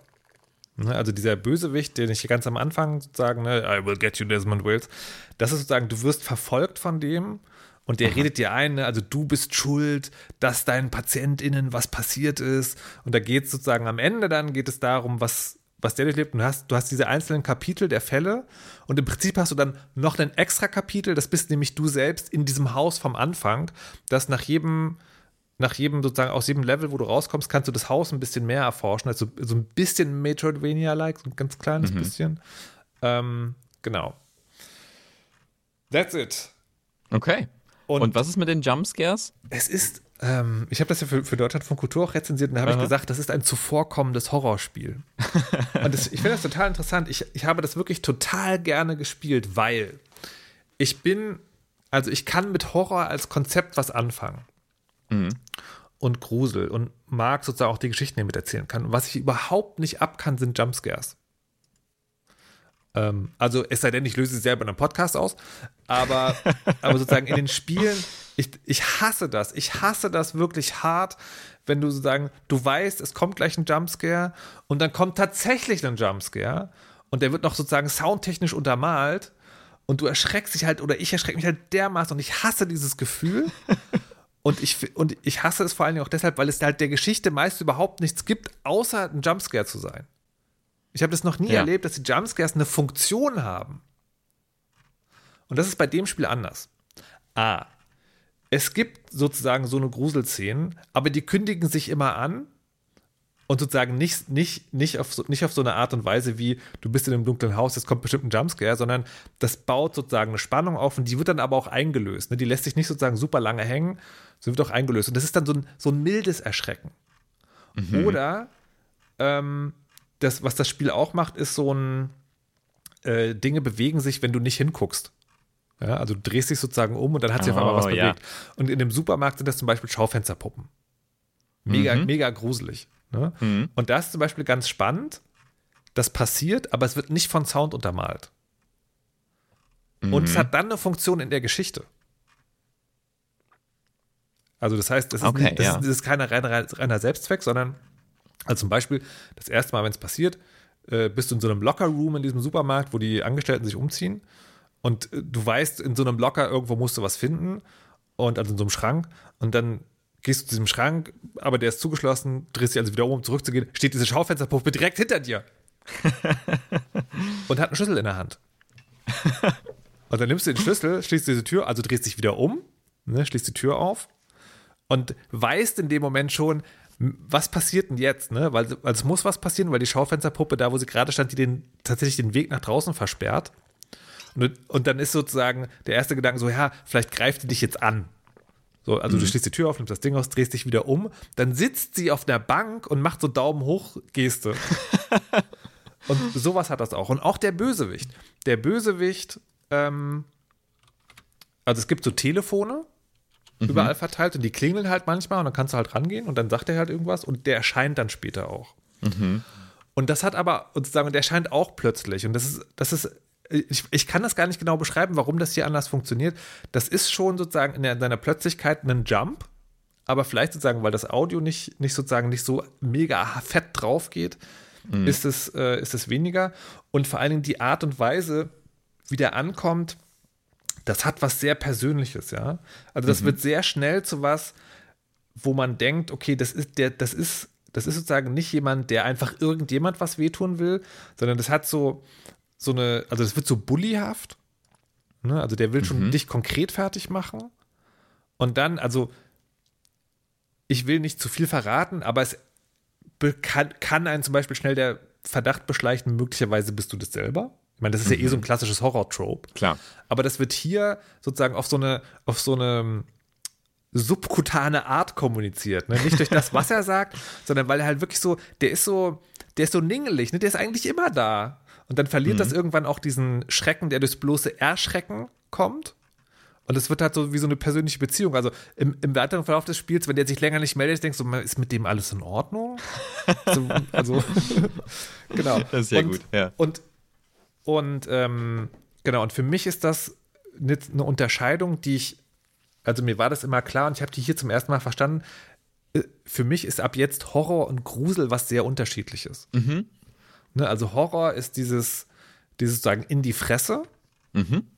Und Grusel ist sozusagen dieses ist schon auch eine Show Don't Tell, aber halt auf eine Art und Weise, wo man es genießen kann. Und das, das ist sozusagen für mich tatsächlich das große Ding. Es gibt hier auch, weißt du, so irgendwie Backtracking, du läufst manchmal sehr lange rum, obwohl es nie wirklich schlimm ist ähm, um Dinge zu suchen, weil die Areale immer sozusagen sehr, sehr gut zu überblicken sind. Aber das ist halt, das ist auch nicht das mega perfekte Spiel. Welches, welches Spiel in die Fresse schon mega perfekt hat.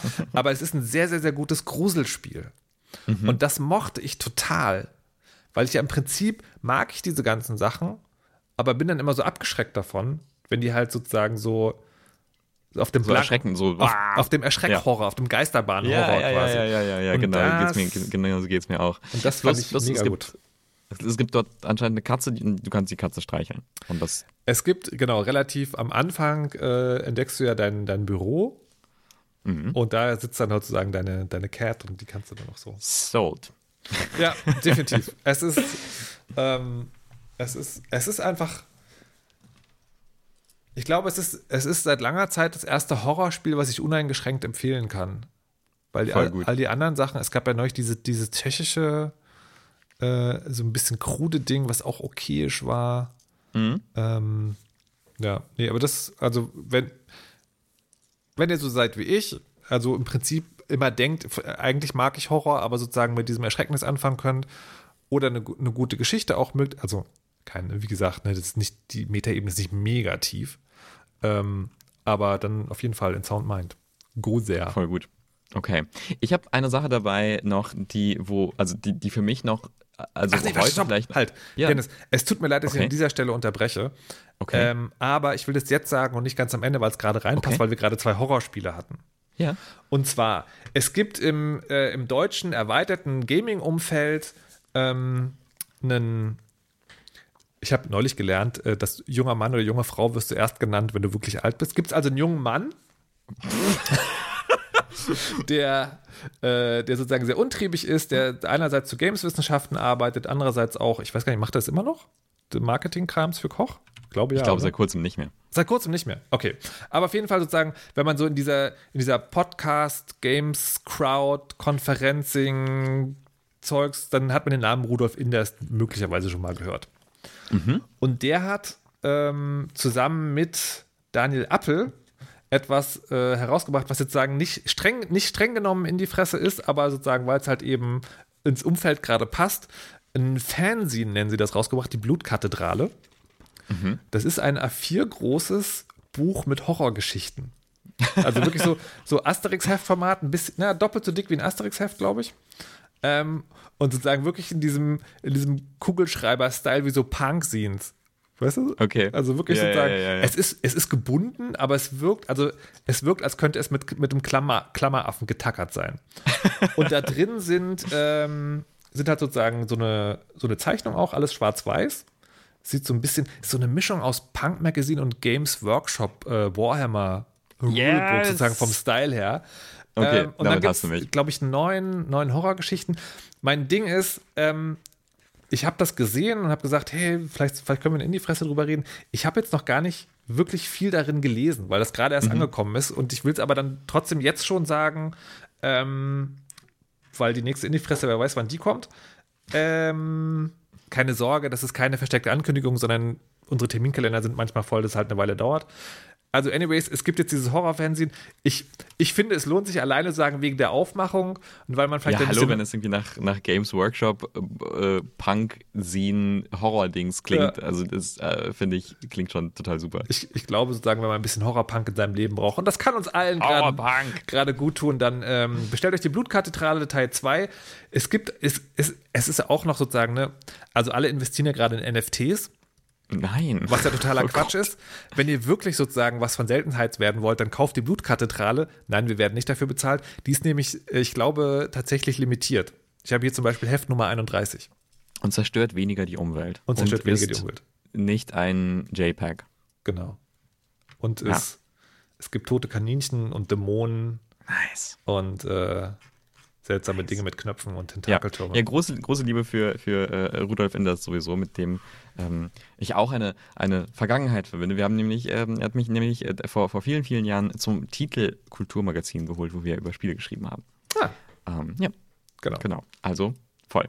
Große Bloody Empfehlung. Things. So, und jetzt hat äh, Dennis noch was mitgebracht, was er auspacken möchte.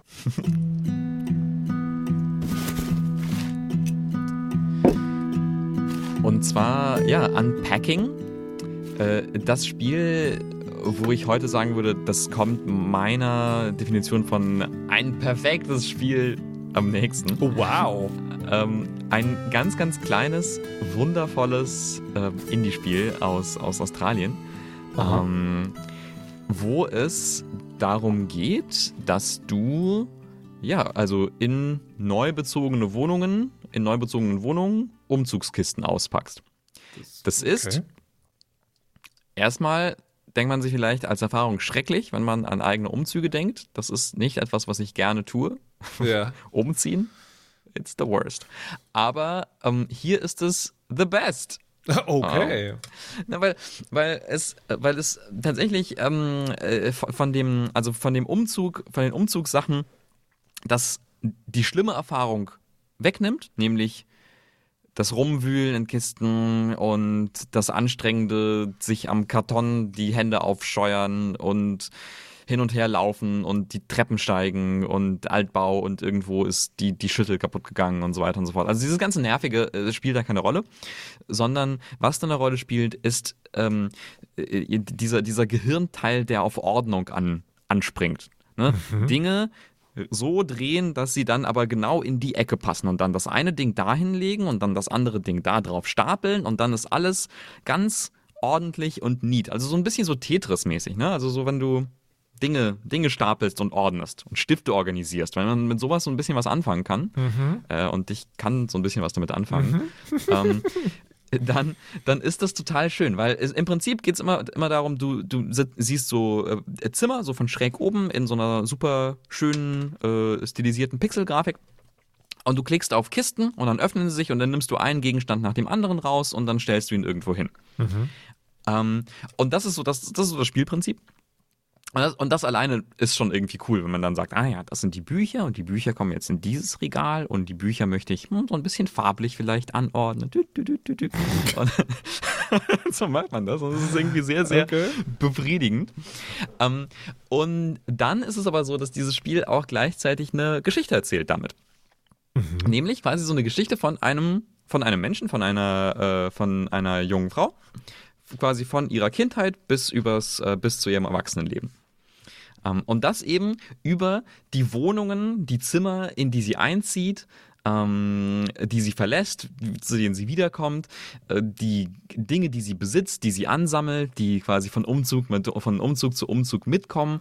Und so erzählt das quasi so die Geschichte ihres Lebens oder ihres Erwachsenwerdens. Ähm, und zwar ganz, ganz ohne Worte, also quasi, es ist, ist, oder fast ohne Worte. Ähm, du lernst quasi nur über die Dinge, die da sind, über die Wohnungen, die da sind, mehr über das Leben von diesem, von diesem Menschen. Und das ist jetzt keine total komplexe Geschichte. Also, ne, da, das ist jetzt, da stellt sich nicht raus, dass sie dann plötzlich eine internationale Spionin wird, die die Welt retten muss vor Dr. Doom oder so. Ähm, sondern es ist eine ganz, ganz alltägliche Geschichte von, ja, vom Erwachsenwerden. Aber das eben auf so eine total clevere Art und Weise über, über die Gegenstände, die wir ansammeln und die Räume, in denen wir uns befinden, dass das irgendwie total geil ist, das zu entdecken. Und das ist total interessant und dann auch total emotional und total schön.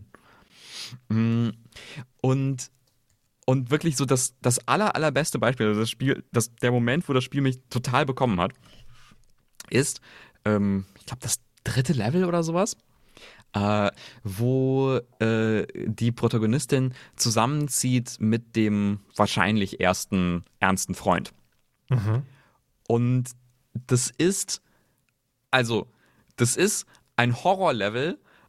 Oh Das ist Horror auf eine Art und Weise, also kein Jumpscare oder sowas, aber das war der, der gruseligste Ort, den ich seit langem, lang, langem erforschen, erforschen konnte in einem Spiel. Weil es ist quasi, es ist so eine Man Cave. Du, du Ja. bist dann plötzlich in so einer, in so einer Man Cave von so einem, von so einem schlimmen Kerl, von so einem schlimmen, oft, also denkt man sich. Du, du triffst ja diese Leute nicht, aber du denkst halt nur über die, über die Dinge, die, ähm, die es da so gibt. Also so alles, alle Möbel sind schwarz und minimalistisch.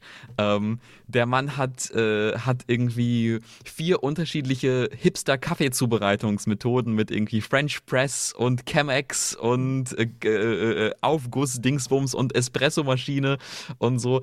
Kein Arbeitsplatz für, äh, für, für, für, für die Protagonistin, die einen braucht, sondern nur so unbequeme Barhocker. Ähm, die Wände, die Wände voll mit irgendwelchen coolen Bandpostern, die man nicht bewegen kann. Normalerweise hat man, kann man in diesen Wohnungen vieles verschieben. Da darfst du die, die, die, seine Sachen nicht anfassen zum Teil. So, die bleiben da, wo sie sind. So, fass meine Poster nicht an. Und äh, dann hast du, dann, dann, dann schleppst du halt immer dein, dein Unidiplom mit dir mit, das halt gerahmt ist. Und dann merkst du, shit, es gibt gar, kein, gar keinen Ort, wo ich das aufhängen kann. Es gibt keinen Ort für mein fucking Diplom. Wo kommt mein Diplom hin? Und du bist so, nein, da hängt schon alles voll, hier ist alles aus Glas, da passt es nicht hin. Du bist so über die, über die Toilette? und, und du fühlst dich halt wirklich halt so krass unwillkommen in diesem, in diesem Ort. Also wirklich schlimmer als irgendwie jede Zombiehöhle oder was auch immer. Du bist einfach so, du bist da, du fühlst dich wie so ein Fremdkörper und alle deine Sachen irgendwie, dein Kuscheltier passt halt nicht in diese, in diese sleeke, schwarze, minimalistische Glaswelt und sowas. Und du bist so, oh, ich passe hier einfach nicht rein, ich passe hier nicht rein, oh Gott, oh Gott, oh Gott.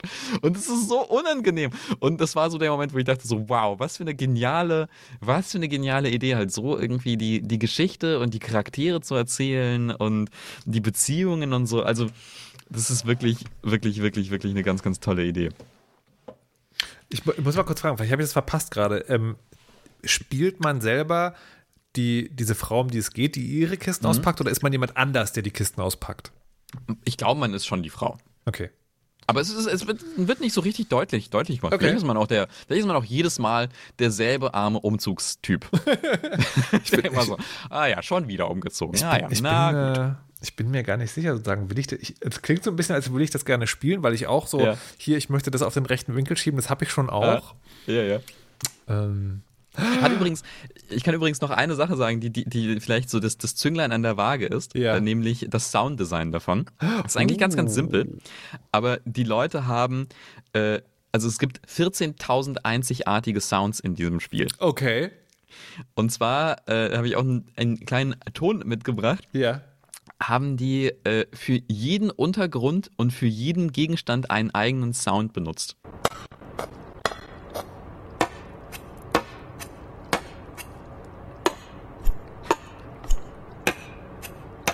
Ja, also quasi je nachdem, ob du die Dose aufs, auf den Holztisch, auf den Teppich, Ja. äh, auf die Klospülung stellst, macht es ein anderes Geräusch. Ähm, äh, und Iris, die hat das äh, auch gespielt äh, und hat dann zum Beispiel so äh, immer geklickt und geguckt, getappt, um es festzustellen, ist es ein Buch, was sie da in der Hand hält oder äh, eine Packung von einem, von einem Wow. Spiel. Das ist ja mega witzig. Okay. Ja. Okay, I'm sold, I'm sold. I'm Ja. sold. Gibt's okay. übrigens auch im, im Game Pass. Und ansonsten, das ist übrigens, das ist Gibt, so die es auch, Kontro- gibt es auch für die Switch? Ja.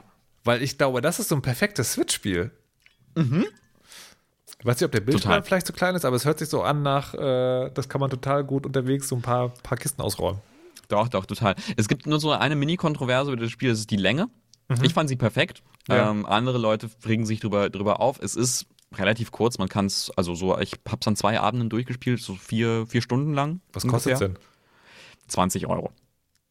Und da, und da regen sich halt einige, einige Leute drüber, drüber auf. Wie gesagt, ich habe es im Game Pass gespielt, deswegen kann ich weiß ich gar nicht, ob das, also, ich finde es auch okay. Ich fand es auch wirklich einfach schön. Aber ne, your mileage may vary, Ja. wenn man ja. da, wenn man da halt was Längeres erwartet. Ja, na, was Längeres oder sozusagen, dass in den vier Stunden mehr passiert, als dass man Anführungszeichen nur Kisten auspackt. Aber Ja, ist, genau. Ist, ist okay. Also ja, ich, ähm, ich bin gerade hin und her gerissen, ne, weil ich eigentlich bin ich der Ansicht sozusagen, das ist okay, Mhm. ne, weil vier Stunden ist halt sozusagen ein sehr langer Film. Genau, ja. Ähm, andererseits habe ich auch schon auch sozusagen die kleine Krämerseele in mir, die gerade sagt, ja, also, genau. also vier Stunden mit schon einem relativ simplen Spielprinzip für 20 Euro, na, I don't know. Aber, Genau. aber klar, muss man, muss Ja. man wissen. Ich, äh, Ja, ja, ja. Ja, okay, okay. Okay, das, also da haben wir uns gegenseitig jetzt äh, ganz schön viele Spiele empfunden, ja, nicht ganz schön viele, aber Ja. sozusagen, das, äh, das, das, sieht- das sieht so aus, als, als kommen wir heute aus dieser Sendung raus und müssen dann die Spiele spielen, die der andere gespielt hat. Oh, ich habe jetzt noch was. Auf den Stapel, auf ich, den Stapel. Ich hab, pass auf, aber du wirst dich dann freuen. Ich habe Äh. jetzt noch was, das, also ich glaube, aber vielleicht doch, aber ich glaube, naja. It's a strange profession. Game deck. You're neither a player nor a detective. You know the rules and how people break them. All can be traced with a lot of skill and a little bit of luck. Sometimes more than a little. Because there are surprises, even for a game deck. Und wenn ich jetzt sage, dass das 60% der gesprochenen Audioausgabe des Spiels sind und der Rest des Spiels in, also nicht Stille, aber sozusagen nicht so opulent audiomäßig äh, produziert ist, dann sagt das über Game Deck schon eigentlich fast alles aus, was ich gleich nochmal viel länger erzählen werde. Wei weißt du über das Spiel irgendwas? Ja, ich, das ist so ein. Also, äh, erstens habe ich deinen Beitrag Ach, stimmt, es immer wieder. Deutschlandfunk Kultur. Und zweitens äh, bei Breitband. Okay, was, was wusstest du, bevor du den Beitrag von mir gehört hast? Also, ich wusste, ich wusste, dass es ein Spiel ist darüber, dass du so eine Art Detektiv bist, der in Videospielwelten geht. Ich wusste, dass es so natürlich ein, ein Cyberpunk-Spiel ist mit so einer Cyberpunk-Ästhetik. Und ich wusste, oder das war jedenfalls so meine Erwartung, dass das ein Disco Elysium-like ist. Also, dass das ein, ein, ein Spiel ist, das sich so ein bisschen anschickt, äh, wie so, ja, ein, ein das textlastige, emotionale Detektiv-Abenteuer-Dings, Lieblingsspiel aller Zeiten, Disco Elysium ist. Ähm, und hatte mich deswegen so ein kleines bisschen drauf gefreut, weil ich dachte, ah, vielleicht kann es, ähm, kann es sich, äh, also vielleicht kann es da so, so ein bisschen rankommen. Also nicht, nicht ganz vielleicht, aber so, so in die Nähe, wo man denkt, oh, ja, doch, sowas ähnliches wie Disco Elysium, das kann ich mir schon geben. Ja, ich muss, also ich muss ganz ehrlich sagen, für mich war es das überhaupt gar nicht, aber maybe it is. Aber lass mich, Okay. lass mich das sozusagen ein bisschen ausführen, weil ich glaube, das hängt tatsächlich so ein bisschen an, an meinem Erlebnis mit dem Spiel. Und zwar, also das Setting ist folgendes. Es ist so eine Dark Fiction, so eine Cyberpunk-Welt, wo äh, die Welt ist sehr unterteilt in sozusagen sehr reiche, sehr arme. Städte sind sehr hoch gebaut und es gibt so, so, so Städte Untergrund, ist nicht ganz Necromunda, wo sozusagen nur die Ratten ganz unten leben, aber es gibt schon die ärmeren Schichten leben quasi im Keller und die oben können, äh, die anderen können oben äh, Sonne sehen. Die, und die ganze Welt ist im Spiel. Also es gibt so, man ist nicht in der Matrix, aber es gibt so Spiele liegen, da legt man sich rein und gibt es auch so Medikamente, die man einwerfen kann, damit man irgendwie tagelang da durchhält. Ähm, und in den virtuellen Welten passiert ziemlich viel. So, das ist das grundlegende Setting. Und ich habe auf der letzten Präsenz-Gamecom einen, äh, einen Abschnitt aus dem Spiel gespielt. Und zwar, das, die erste, der erste Fall, den du löst als dieser Detektiv, ist in so, einer, in so einem Farmville-like.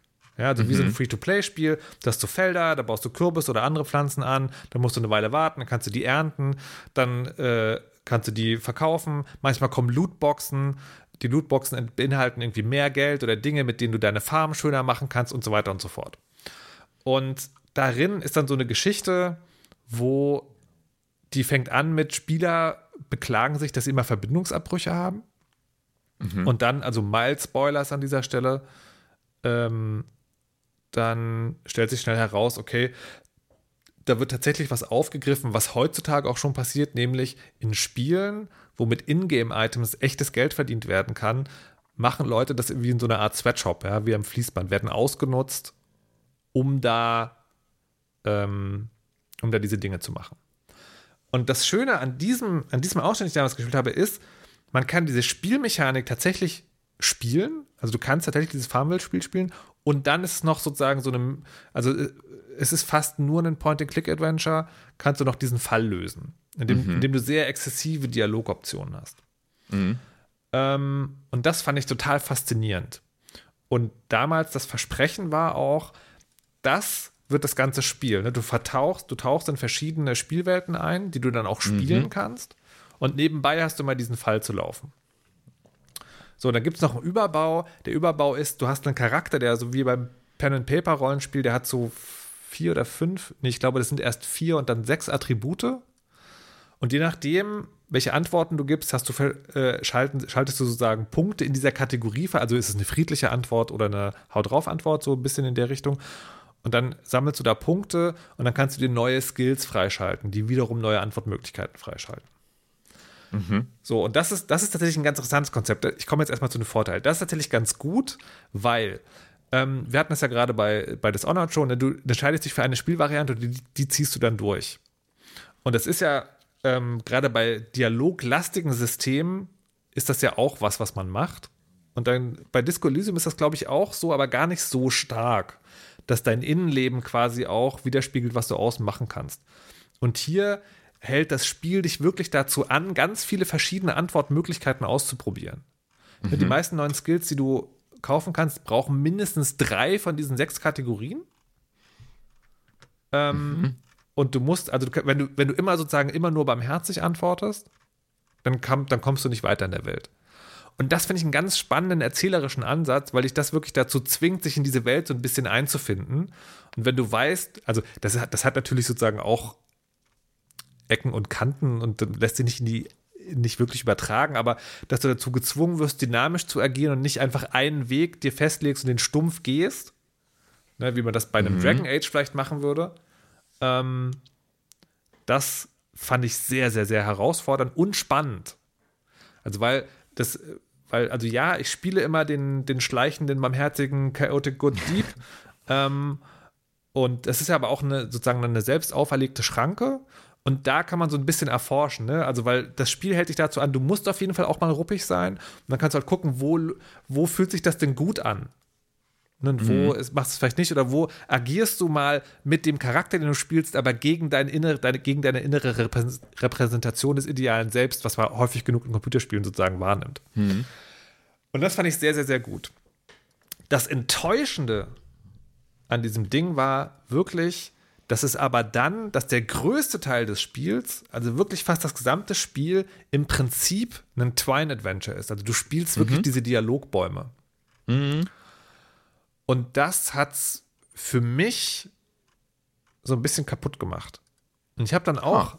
Und ich habe dann auch überlegt, also, und dann, und dann, dann, frage ich mich aber, ne, liegt es daran, weil ich sozusagen aus diesem ersten, diesem ersten Begegnung mit dem Spiel hatte, weil ich daran geglaubt habe, dass sie das wirklich, also ich fand schon damals, das ist schon ein echt krasses Versprechen, was sie da abgibt. Ne, dass ihr mhm. wirklich sozusagen die Spiele erlebbar machen wollt und dann nochmal obendrauf eine Geschichte erzählen. Ist es, weil das nicht erfüllt wurde? Oder ist es sozusagen wirklich einfach nicht so gut? Weil Disco Elysium ist ja ähnlich. Ne? Du gehst zwar durch die Welt und klickst mhm. ab und zu Dinge an, aber der, der, der große Teil sind ja wirklich die Dialoge. Genau, ja, ja. Das ist, auch und da ist es ja, du, du levelst quasi, du levelst bestimmte Fähigkeiten auf und das bestimmt, welche Dialogoption ja. du auswählst, aber letztendlich ist es auch, ist auch das einfach eigentlich ein gigantisches Twine-Durchklick-Gesprächsding im Prinzip. In, in mhm. meinem Kopf, ne, wenn ich Disco Elysium, mhm. wenn ich daran zurückdenke, dann sehe ich ähm, diese Szenen, also zum Beispiel ganz am Anfang, dieser Hinterhof, wo man ist, ne, wo an einem Baum hängt eine Leiche und da muss man irgendwie erforschen, so das sehe ich vor mir. Wenn ich an Game Deck denke, sehe ich die Textboxen.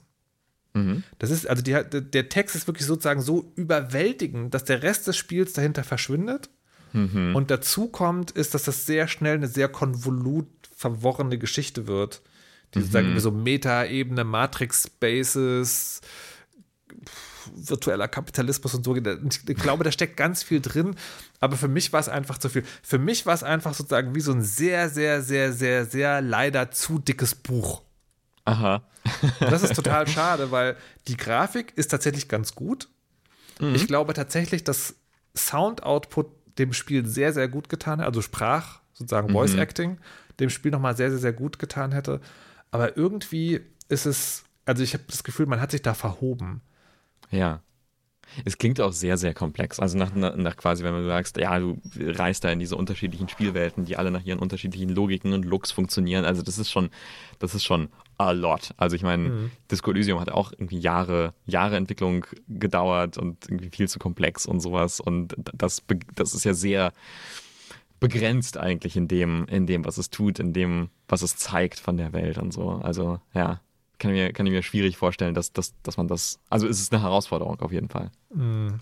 Naja, und das sagen, und da ist also die, dieser, das, was ich damals gespielt habe, das ist tatsächlich das zweite Kapitel in dem Spiel. Und das erste bricht schon ganz hart damit. Das, das ist eigentlich so eine, so eine Mörderwelt. Also ich glaube, es sollte so ein Actionspiel sein und da kannst du aber literally fast gar nichts machen. Und das, das, das bricht die Erwartung einfach so hart. Genau. So, und deswegen, jetzt würde mich mal aber interessieren, also ich, ich glaube tatsächlich sagen, selbst wenn man es unvoreingenommen spielt, wird das wahrscheinlich trotzdem so ein schwerer Brocken bleiben.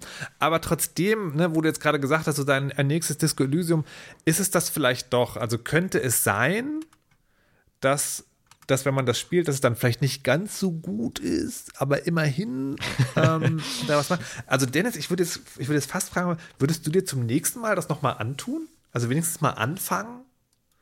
Vielleicht. weil mich, doch, würde, weil, ja. mich, weil mich würde das, mich würde das ich, glaub, ich glaube wirklich, man hat da nicht lange Spaß dran, weil es einfach Arbeit ist, aber mich würde Mhm. sehr interessieren, was du dazu sagen hast, stelle ich gerade fest. Dann, dann gucke ich mir das an. Geil. Gucke ich mir das an und dann gebe ich ein Update.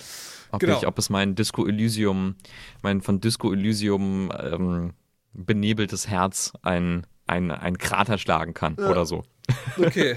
Okay, dann würde ich an der Stelle sagen, auch gar nicht mehr dazu sagen. Also es ist wirklich, ähm, ich würde es wirklich bei dieser Warnung belassen, ne? wenn ihr, wenn ihr, wie ich geglaubt habt, das ist ein Spiel, was in verschiedenen Welten spielt. Nein, es ist nicht. Es ist ein sehr komplexes, sich hart äh, erarbeitend lassendes äh, Point-and-Click-Textwüsten-Adventure. Okay. Äh, genau, dann würde ich das für heute auch beschließen wollen.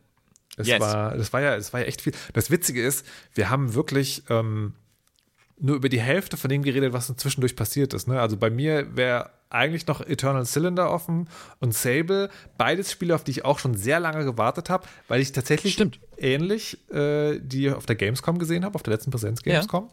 Sehr gespannt. Sable habe ich, hab ich, hab ich angefangen, ein bisschen, habe ich ein bisschen gespielt. Ich habe irgendwie sehr viel mit Mal, Freunden. nächstes Mal. Ja, ja, ja. Sehr viel mit Freunden Back for Blood ges äh, gespielt, was überhaupt nicht Indie ist, aber äh, auch ein bisschen, Ja. ein bisschen Ja, dumm auch, aber ja. Mhm, auch ein bisschen geil. aber okay. ja, genau, also äh, stimmt, du hast recht. Also es gibt äh, viel, über das wir noch reden hätten können, aber dann haben wir so viel über Deathloop geredet. Aber ich hatte da auch so ein großes Bedürfnis. Ja, mit, mit das dir. war, das, das war tatsächlich sozusagen, wir, wir brauchen mehr Zeit. Also Leute, irgendwie, wenn ihr, wenn ihr uns massiv mit Geld bewerfen wollt, macht das, dann kommt in die Fresse alle zwei Wochen. Aber äh, das, das, war, das brannte, also der brannte mir tatsächlich auch auf der Seele. Und ich habe manchmal, habe ich dann bei so Spielen, wenn wir, ne, also wir wissen beide, wir wollen drüber reden und dann treffen wir uns, dann ist es aber ein Monat her und dann, ah nein, äh, das Diktat des Aktuellen, wer redet jetzt noch? Aber das, das, das war mir wirklich ein Bedürfnis auch. Vielen lieben Dank, Dennis. Ja, ich danke dir, Markus. So, dann also, Schön. liebe HörerInnen, wir freuen uns, wenn ihr uns hört und wenn ihr uns weiterempfehlt auf dem Social Media Kanal eurer Wahl oder uns eine Bewertung hinterlasst auf den ähm,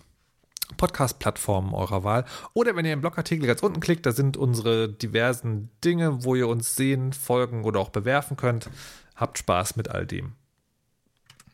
Sehr gut. Vielen, vielen Dank fürs Zuhören und bis zum nächsten Mal. Bis dann. Tschüss. Ciao.